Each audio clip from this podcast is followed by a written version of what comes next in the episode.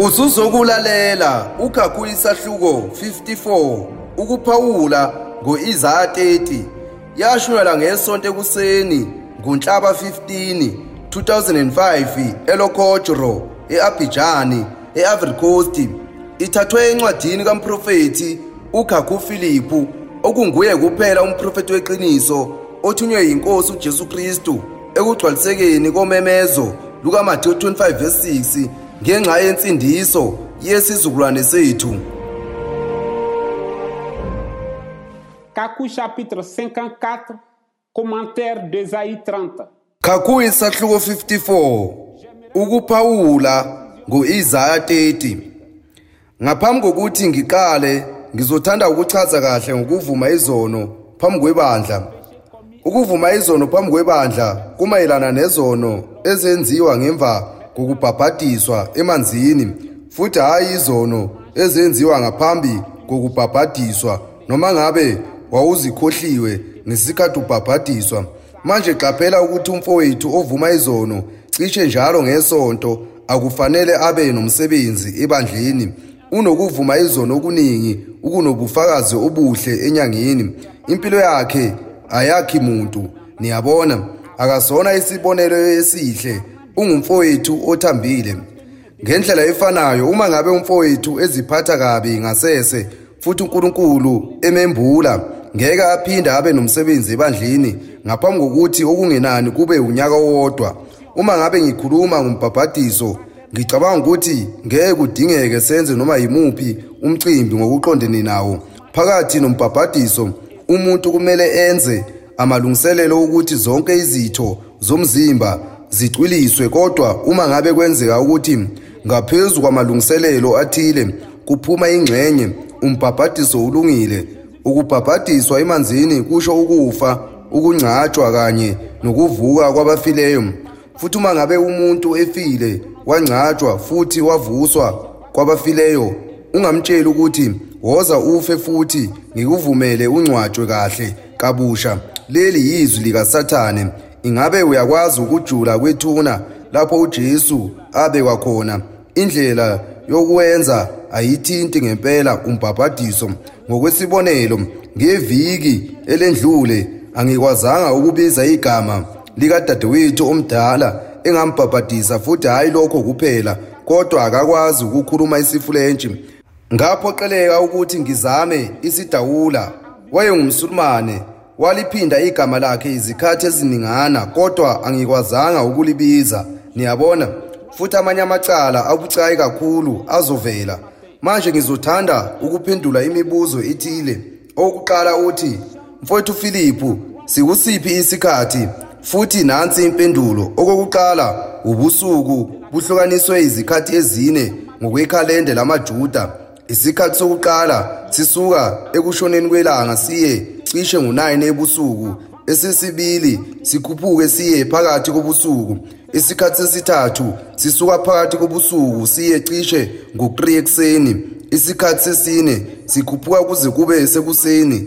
Isikhathi sokuqala isikhathi sakusihlwa. Amaqhude aqale akhale kusukela esikhathini sesithathu kodwa iqhude likhala esikhathini sesine.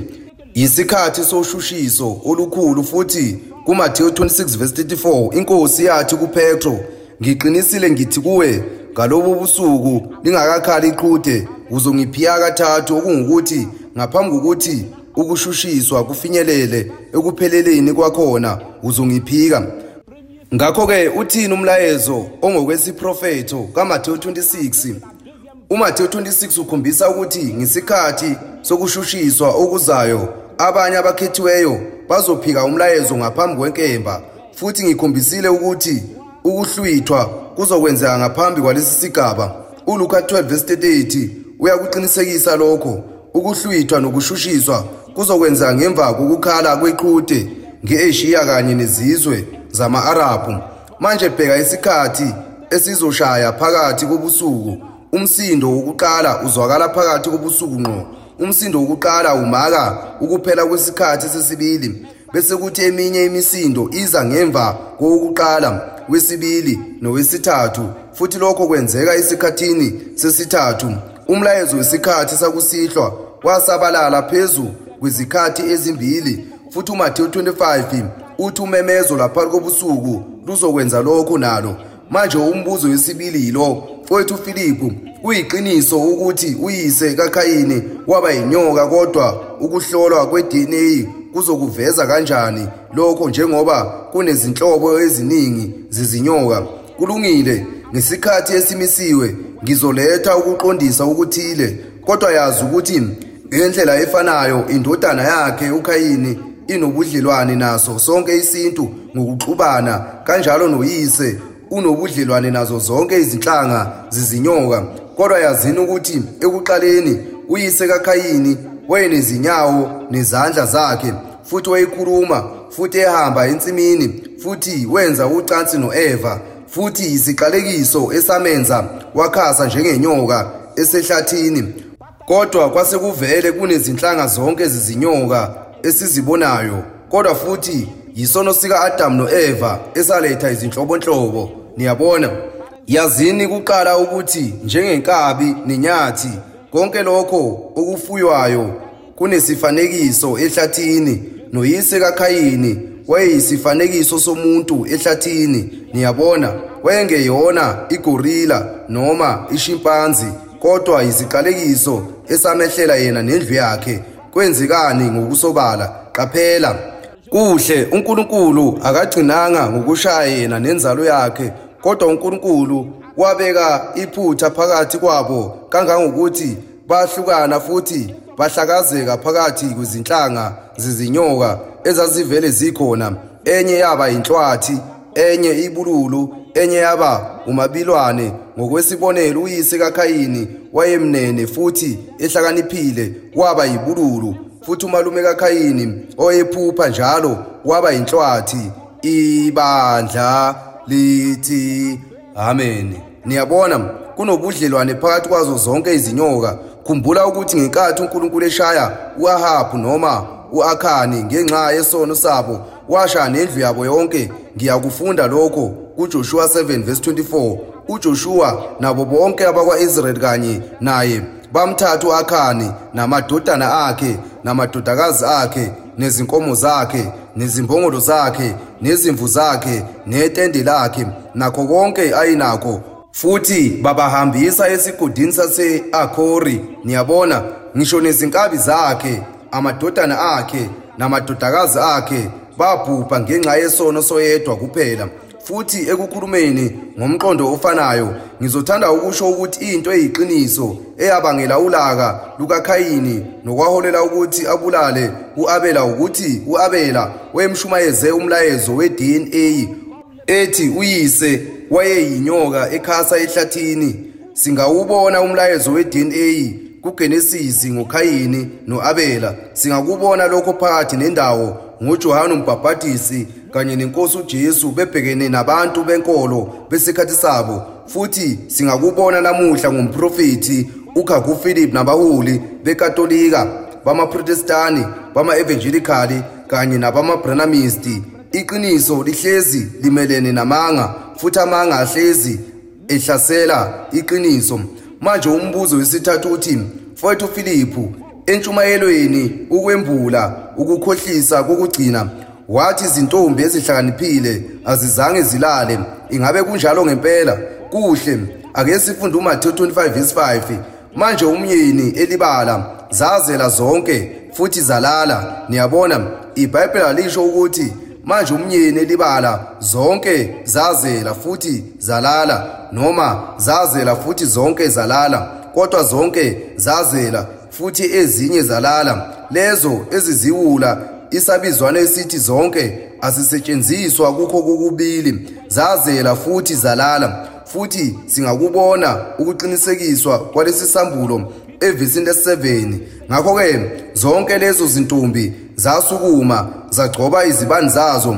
Ibhayibheli alisho ukuthi zavuka kodwa zasukuma. Uma ngabe udabi esho enye into lokho kungaba yiphutha. Uma ngabe inguqulo yebhayibheli ithi zavuka lokho kwanele ukuthi lishiswe. Futhi ekugcineni uvesi 13 uqinisekisa ukuthi ngokusola izintombi eziyiziwula ngokungabhiki futhi siyazi ukuthi ongabhikile ulele ngokwamathewu 26 verse 41 kuya ku-43 manje ake sithatha amabhayibheli ethu encwadini ka-Isaya isahluko 30 umfowethu uFiliphu ufunda uIsaya 30 ngizofunda isahluko masinyane. Futhi sizoqeda ngamaculo amabili amangalisayo. Niyabona? iBhayibheli aligcini nje ngokukhuluma ngomemezo laphakathi kobusuku kodwa iBhayibheli ngokwalo liwumemezo laphakathi kobusuku ngoba uJesu Kristu ungumemezo lwaphakathi kobusuku. uIsaya 30 ukhuluma ngesikhathi esiphila kuso. Maqondana noverse 2 iBhayibheli lithi abatwana balesi sikhathi abazange babuze umprofeti wesikhathi sabo umlomo kaNkuluNkulu ngumprofeti oyisithunywa ophilayo. iBhayibheli lithi bakwenqaba lokhu ukuze baphelele ngaphansi kwesilo esiyikatolika nangaphansi kwesithunzi saso okungukuthi umfanekiso wesilo okuyiwo wonke amabandla amaprotestani ama-evangelikali namabranamisti ngiqhubeka nokufunda ingabe anibuzanga umlomo wami ukuphephela ngaphansi kwesivikelo sikaFaro futhi nithembele esithunzini saseGibhithe. Futhi 1 uthi babe ngamadodana ahlubukayo ukuthi ikhono lolimo ubulukhuni bempilo kanye nokweswela umsebenzi kwaphoqa ukuthi bazifihle njengezingceku zikaNkuluNkulu bayizehluleki. Abazange baphile impilo yenceku kaNkuluNkulu emandulo kodwa bakuzuza kusathane uyise ubuciko bokukhuluma neqhinga lokuceba emhlabeni. Kangangokuthi abayedini baba nomona. Isiphetho sikaverse 6 sisho lokho futhi. Ngaphandle kwalokho abathulanga lutho ngalokho abakwenzayo. iBhayibheli alisho ukuthi bazokwenza lokho abakwenzayo. Ngaphandle kukaMathewu 24 verse 24 ubufakazi ukuthi abanawo umlayezo. Uverse 6 kaIsaya 30 uthi lo mlayezo kaMathewu 25 verse 6 uzovela eningizimu okuyi-Afrika futhi uzoshaya kuqala izilo zaseningizimu okungukuthi amabandla ase-Afrika futhi ngazo izilo zomhlaba wonke noverse 6 uqala ngesambulo 12 verse 14 kodwa ngesikhathi lapho isambulo sesivele silethiwe nalapho izimpi ziqala izimpi zamadodana kaSathane ngokumelene neqiniso kanye nomprofeti wesikhathi sabo kwi-Isaiah 30 verse 6 uthi umthwalo wezilo zaseningizimu ezweni losizi nobuhlungu ibhubesikazi nebhubesi ibululu nenyoka evuthayo endizayo niyabona akaselona ukhozi olunamandla kodwa useyibhubesi ekubeni usathane eseyinyoka yasendulo niyabona ezweni lezinkathazo nosizi ezweni elilodwa izwe elisempini ezinsukwini zenkosi uJesu uIsrayeli wayephikisana namaRoma ngezinsuku zikaMartin Luther. Kwakukhona impi yabalimi eJalimane ngezinsuku zikaBranham kwakukhona impi yomhlaba wesibili. Futhi ngiyanitshela ukuthi lokho kunenzuzo enkonzweni yokuprofeta ukuze kudilizwe amabandla kaSathane.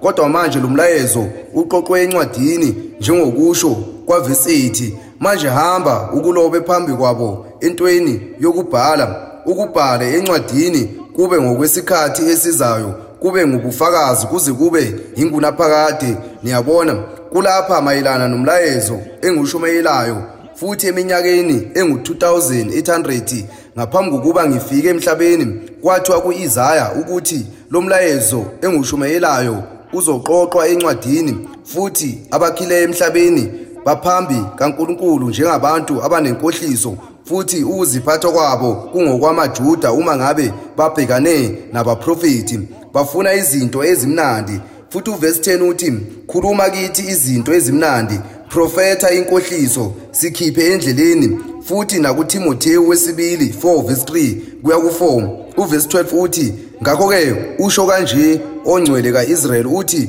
ngokuba nilinqabile lelizwi futhi nathemba ukwenza ngamabomu. uNkulunkulu uzokwenza ukuthi nikholelwe emangeni ngaphandle kwalelizwi likaMathewu 25:6 iBhayibheli libiza noma yiphi enye indlela ngokuthi ukwenza ngamabomu. Lithini iBhayibheli?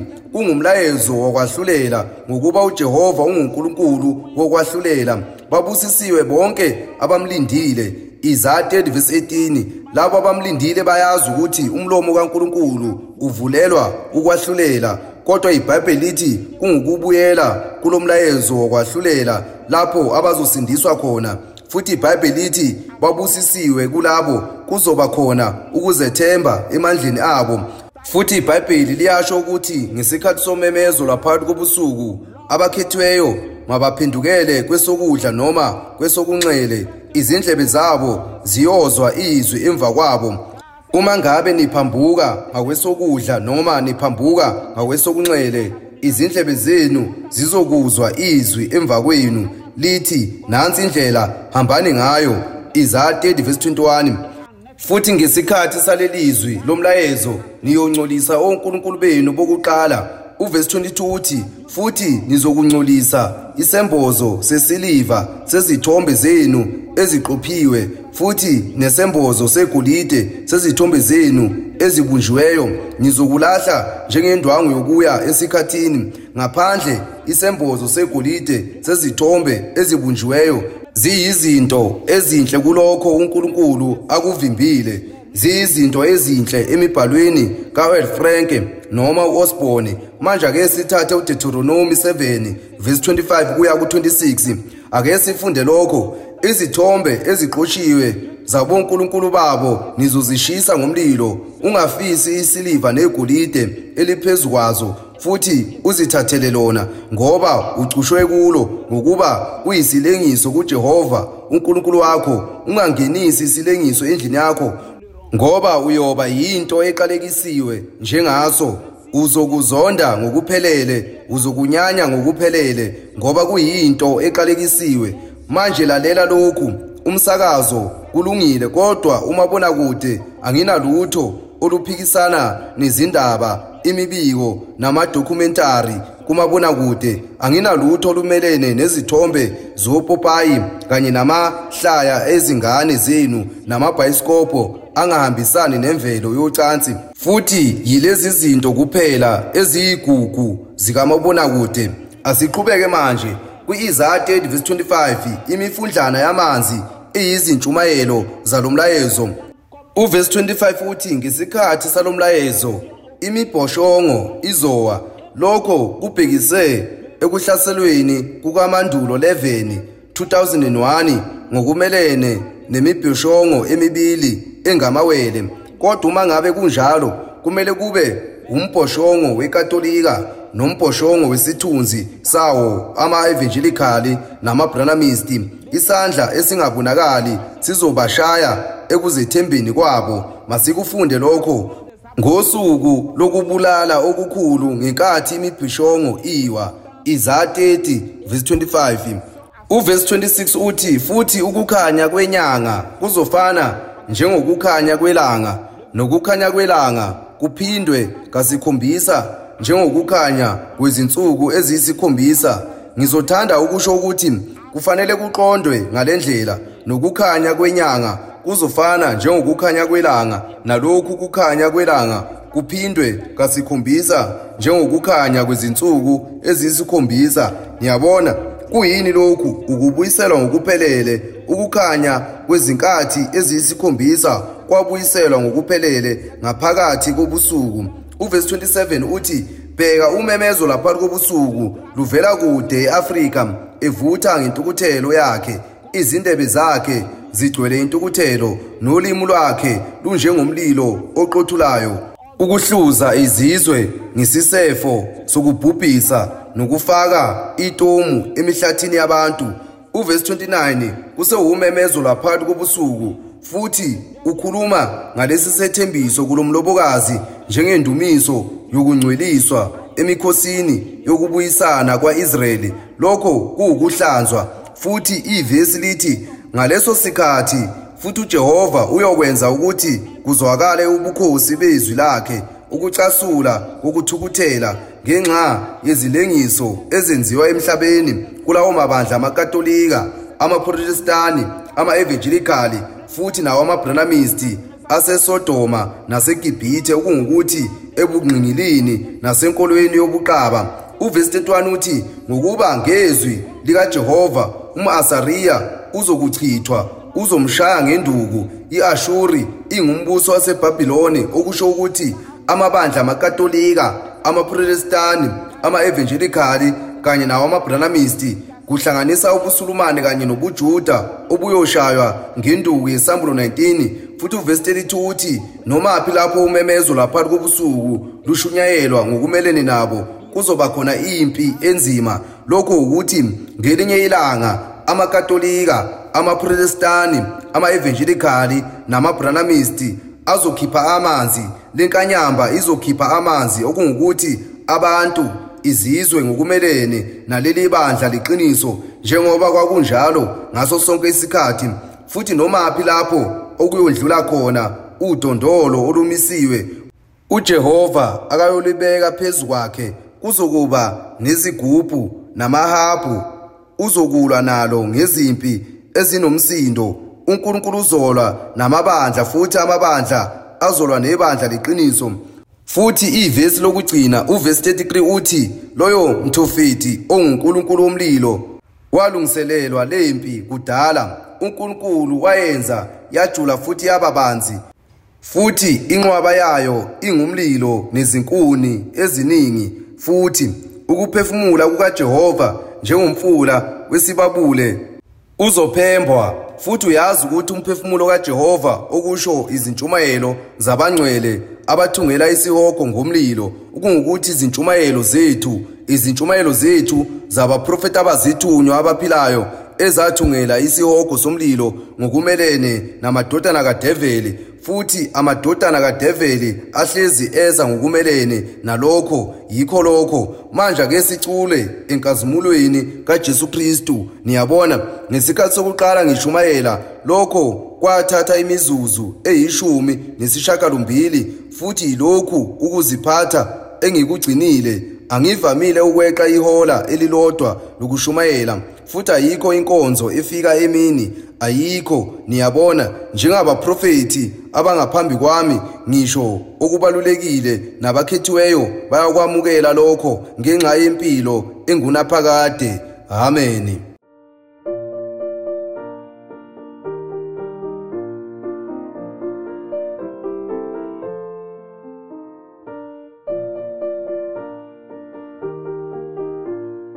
ubulalele uGakhu isahluko 54 ukuphawula ngoIsaya 30 umlayezo kaMprofeti uGakhu Philippu ungaphezulu kwezintshumayelo eziyikhulu ezilalelwayo nezilotshiweyo nemibukiso yokuxoxisana engaphezulu kwamashumi amabili ungakuthola mahhala kule website www.philipkakhu.org noma ngohlobo lukamakhala ekhikhwini